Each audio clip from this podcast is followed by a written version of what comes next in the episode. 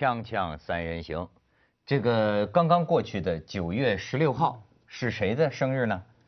齐白石的生日。啊，这老头儿，其实齐白石的画我并不是最喜欢啊，但是我手里有他几张照片，我觉得这个老头儿很好玩，我们可以来来来看看。你看，你看这个齐白石啊，这当年的，呃，你看这张照片，你觉得让我想到什么？让我想到这齐白石啊，早在那个时代好像就开始玩微信了。啊，我还以为这样是真的在玩呢。对对是吧啊我突然想起，对哈，嗯没没手机。所以齐齐老是走在我们前头。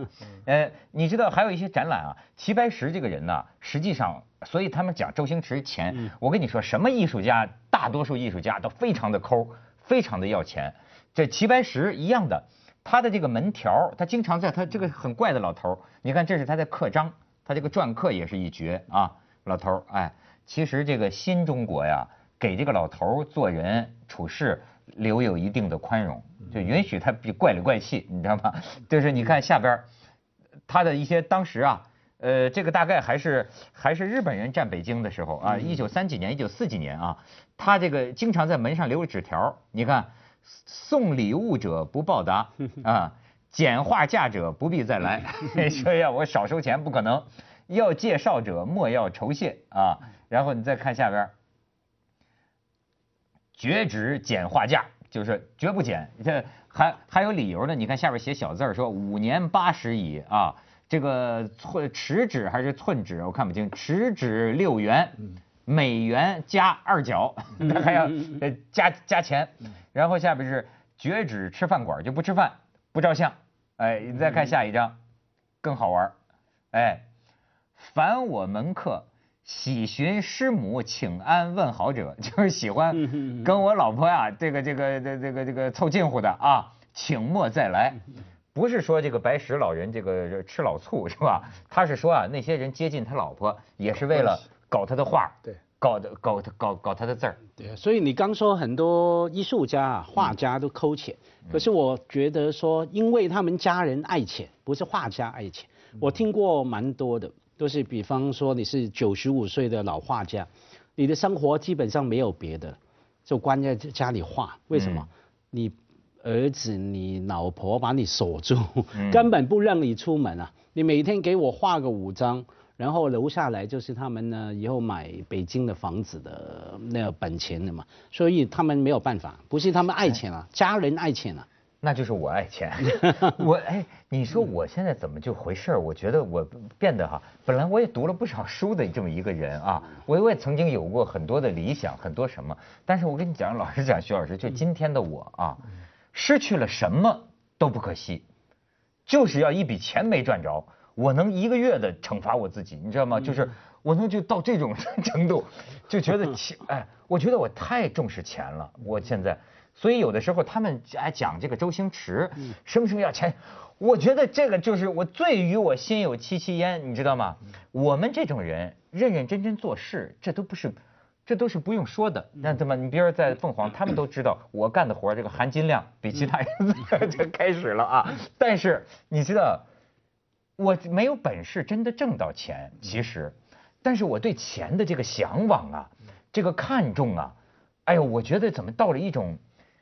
拜就是教，就是哎，我就觉得随随拜物教。我过去听他们讲，很多老知识分子、老艺术家，包括这个毕加索，你别看就全是这个对这个钱呐看的那是锱铢必较，你知道吗？一分钱，哪怕是好朋友，就看得非常。你你比如说这个钱，这该怎么说？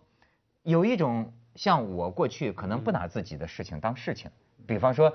朋友们说，哎，你给我主持一个什么，或者有个电影发布会，那一般就是朋友，哎，不要钱了，或者说无所谓啊，你能给多少给给多少。但是你看，同样情况下，呃，你要比如有的画家，他也对，你知道吗？他就是说，一说到画这件事情，包括有些唱京剧的哈，那对不起，我是靠这个吃饭的，就是说。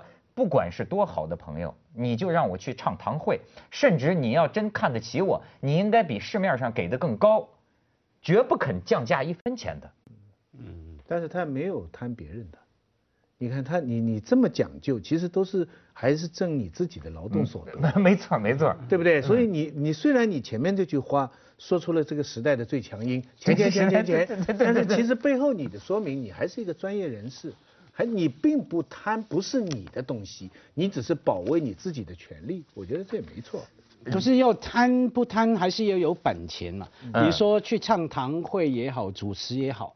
就是那个非常汉呃比较稀罕的那个那个本领嘛，嗯，他们要么就是友情，对不对？我们香港话叫碌你人情卡了，刷你的人情卡，对不对？来帮忙，要么呢就要给你很高的价，对，那你也算有本钱去叫价。像我们写作的就没有。假如我同样一番话哈，跟朋友讲，不行，不管我多好的朋友，你叫我替你写序，你得给稿费。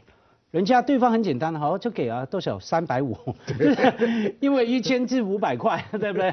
那你大概八百写个八百字的三百五这样，那那自己更丢脸了，那就说干脆不讲了，不谈钱了。好啊，主动写序这样没问题，就替你写。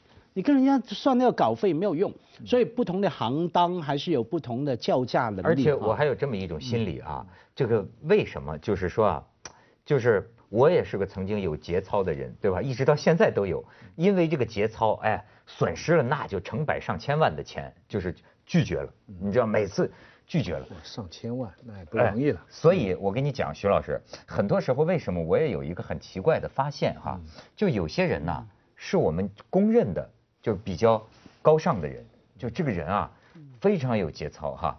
可是我怎么发现呢？一个人这个拒绝不义之财多了之后啊。他就开始变得脾气不大好，就是你知道吗？他很高尚，但是他越来越那个容易生气，吃饭就拍桌子打板凳骂这个社会。就是你知道，我有时候从我个人的体会来说，你知道吗？我认为啊，是不能好多次经受这种公司之间的争议 的考验，就不能太多的自我牺牲，就考验多了。牺牲以后，自己的心理反反而不不协调了，是吧？反正就是说吧。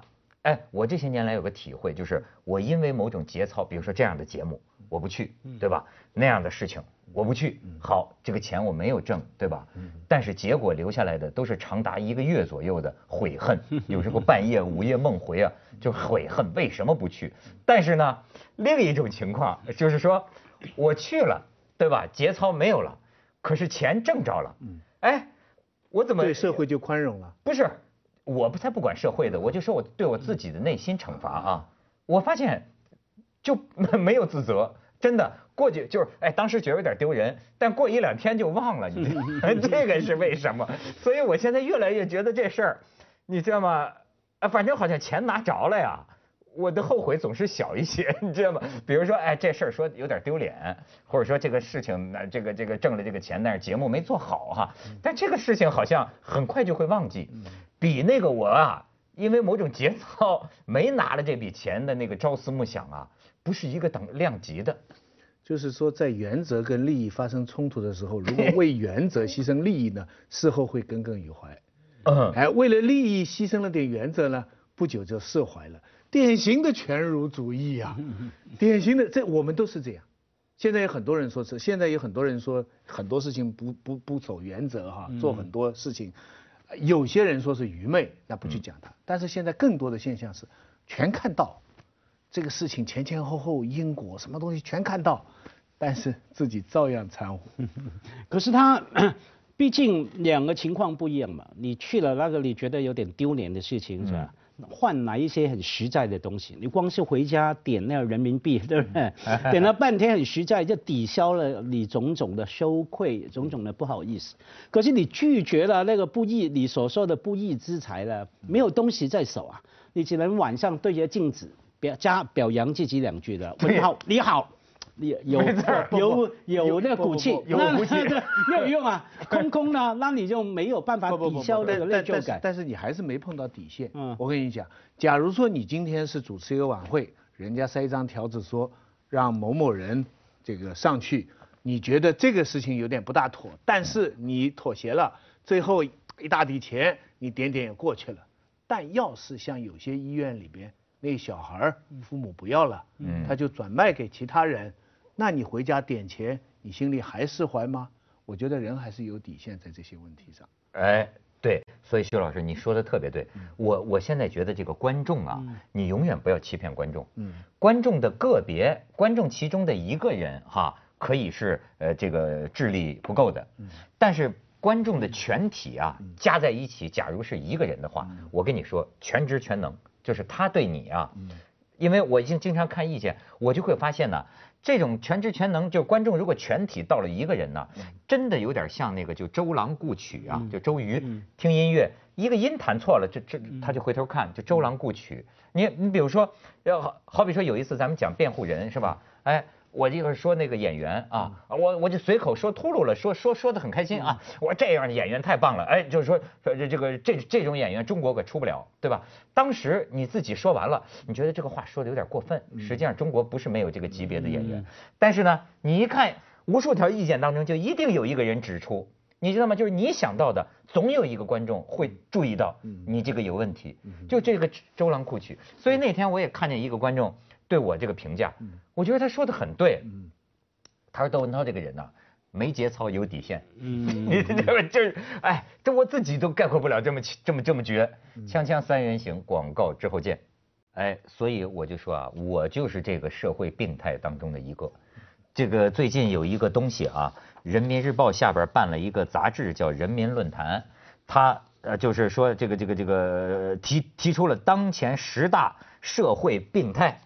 哎，我一看，我全有哎，就是说，呃，前三项啊，就而且主要是他这个调查出来之后啊，很多人都认同，叫呃信仰缺失、看客心态、社会焦虑症位列社会病态前三项，然后呢还有娱乐致死啊，这个你看娱乐致死就崇尚个人享乐主义，然后看客心态就是事不关己高高挂起阿 Q。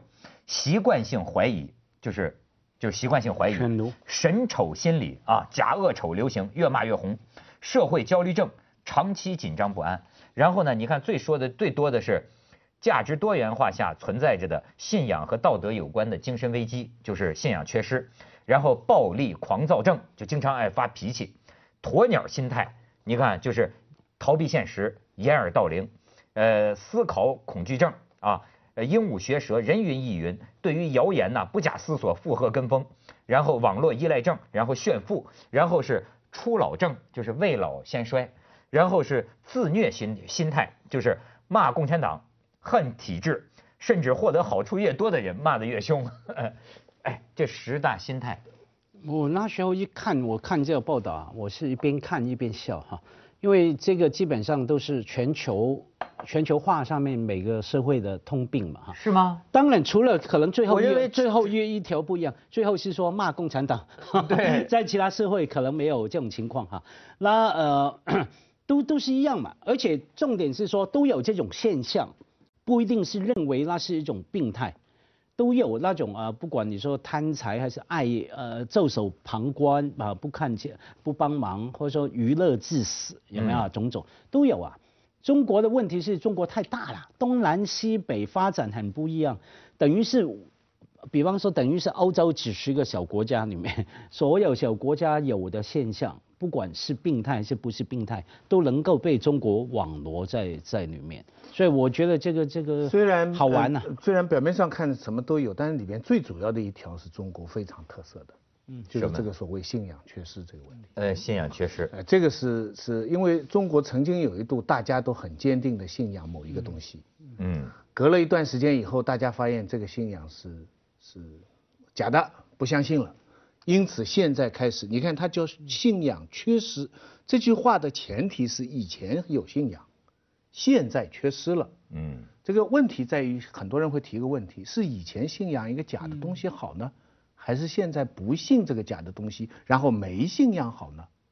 这个才是更更复杂的一个困境。可是，其中假如这个探讨下去哈，因为你特别提这一题，让我想到以前。这是所有这些问题的最关键的对，可是以前《Time Magazine》啊，《时代周刊》很多西方媒体做过类似的，总是每隔一阵子就说：“哎，你觉得这个美国出了什么状况？”哈，我记得也是说信仰出问题，信仰危机哈。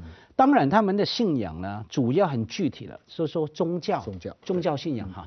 那我不晓得这里是不是说呃呃宗教信仰，因为你说以前有过，以前有过的东西不是宗教信仰嘛，对吧？是这种仿宗教、仿宗 教式的政治信仰，那种 ideology 意识形态的哈，狂呃甚至狂热的哈。所以现在呢，就是我才会说，连美国也是说也有这种情况啊。比较特别是说，OK，我们好像那个很暧昧，又不能讲出来。你听宗教信仰，呃，信仰缺失，到底什么样的信仰呢？因为比方说，很多年轻人他信仰什么？信仰现代的文明生活，文明的价值观，平等、公益、公道，甚至民主、自由等等。你不认可是一种信仰而已啊，或是说那个是不被认可的信仰，然后你就说大家也不敢表达。对，我有这种信仰，我敢回答出来吗？谁要回答？对吧？这或是说有那个意思，就是说表面上看来信仰缺失，其实他有信仰，只是他信仰的不是被你们称为信仰的东西。或者说他甚至根根本不敢铺不敢铺露自己的信仰。你比如说，好比我信仰哈，呃，我现在说我信仰钱，嗯，可是呢，这是他就会说你是信仰缺失。对，不对，但但是呢。这个信仰钱呢是表面的，嗯，我为我退休生活啊，将来这个老了之后要所要做的一切准备，都需要我现在怎么着挣钱都没够，所以呢，信仰钱是我的一种作为手段的信仰。你这信要隐藏你这种呢，在他这个调查的这个咱杂志的这个初衷来讲，你这就典型的信仰缺失。对，他会来挽救你，他是说你是误入迷途。我跟你说，我用习近平主席的话。驳斥你们啊！习近平主席说什么？嗯，说你你你们我我想，习近平主席说需要打架吗？需要把袖子卷起来？习近平主席说，人民对不对？大概意思啊，就是习近平主席说，人民想要过幸福美好生活的追求，就是我们共产党人奋斗的目标。哎，对，他认同人民过好日子，但是就信仰过好日子。我跟你说，人呐，这他为什么需要信仰？人性当中，因为有非常黑暗的东西。如果你完全没有一个向上的一个尺度之后，我你看网络的那些跟帖，就像是人类的潜意识，你从里边可以看到很多人性深处的东西。比方说啊，比如说呃，房祖名屋里发现了一百克毒品，后来呢，呃很呃人们很兴奋，然后后来呢就在说到，哎哦原来只是一百克大麻，很多人掩饰不住的流露出这种失望。然后呢？你比如说，就大麻的含金量低。比如说这个安全王，对吧？然后哎，明明扯不到什么聚众淫乱罪，但是呢，很多人要扯，因为聚众淫乱罪可以判三年。嗯。你说这个，你看到这个人性当中啊，我跟你说，甚至可能有些是他们身边的朋友，内心深处都难以掩饰有这样一种东西。所以人为什么需要向上的一个东西加以平衡？它很黑暗的。锵锵三人行，广告之后见。家辉好像也是有什么病是吗？没有我，我觉得刚说的种种情况哈，我的看法让我想起一个词啊，叫做病态焦虑症。对，整天觉得，而不是焦虑病啊，我不是说你很焦虑那种焦虑病态，刚好相反，病态焦虑症什么意思呢？你整天担心自己是被是有病有病态，嗯嗯啊，你焦虑自己有有病。呃，这种个人是这样嘛？你不是整天说自己很紧张这样的。我们看整个社会也是嘛。我们刚都同意，很多是个现象而已哈，不一定是病态，或者说很多现象是相关起来哈。可是就被总是被过度的担心。觉得那是有问题，表示这个社会如何的堕落，如何的呃没没有没没有什么价值观哈。我觉得这个是以本身这种焦虑症才是病态。不是这个是病态，也有道理。啊，举个例好了，你刚说的什么？你看到网络那些哈，你觉得人的阴暗面哈，可能我一直比较浅薄，或者说好听比较包容哈。我觉得只不过有网络工具，让我们把那个阴暗的东西表达了出来。当我们一表达了，其实往往那个阴暗的东西就完成了。我们也真的不是希望房祖名去枪毙，也不是看到那个什么安全套王什么王王王安全什么呃被关五年，不不是我不是的，我只是写来爽一下，因为太方便了，我躲在背后这样写一下，我有我光明的地方，对吧？我可能在网上骂完房祖名之后，我马上去去当义工。马上扶邻居的婆婆去上街过街等等哈。我觉得觉得不用太担心。在在那一片光明的年代，也不是没有黑暗。嗯，那个时候红卫兵都喊着那个非常高尚的口号去冲击一些名人官僚，可是事后人家发现，钢琴家的手指最容易被打断，嗯，舞蹈演员的腿最容易被人打，哦，你明白吧？这个阴暗的东西是无处不在的。是，你以为他们喊的这个口号很盲从，其实刚才讲的这些，他还不发泄在网上，嗯，他发泄在。整个运动当中，嗯，所以所以呃，我我这点我同意，就是社会什么叫常态，什么叫病态？认为今天的社会比起三十年台三十年前是病态的，我觉得这是一个比较片面的一个看法。对，还有人认为就说是这个从一九四九年到一九七七七六年。才是人的精神最健康的年代。对，所以所以所以我觉得不义之财还是可以多赚，没有没有问题。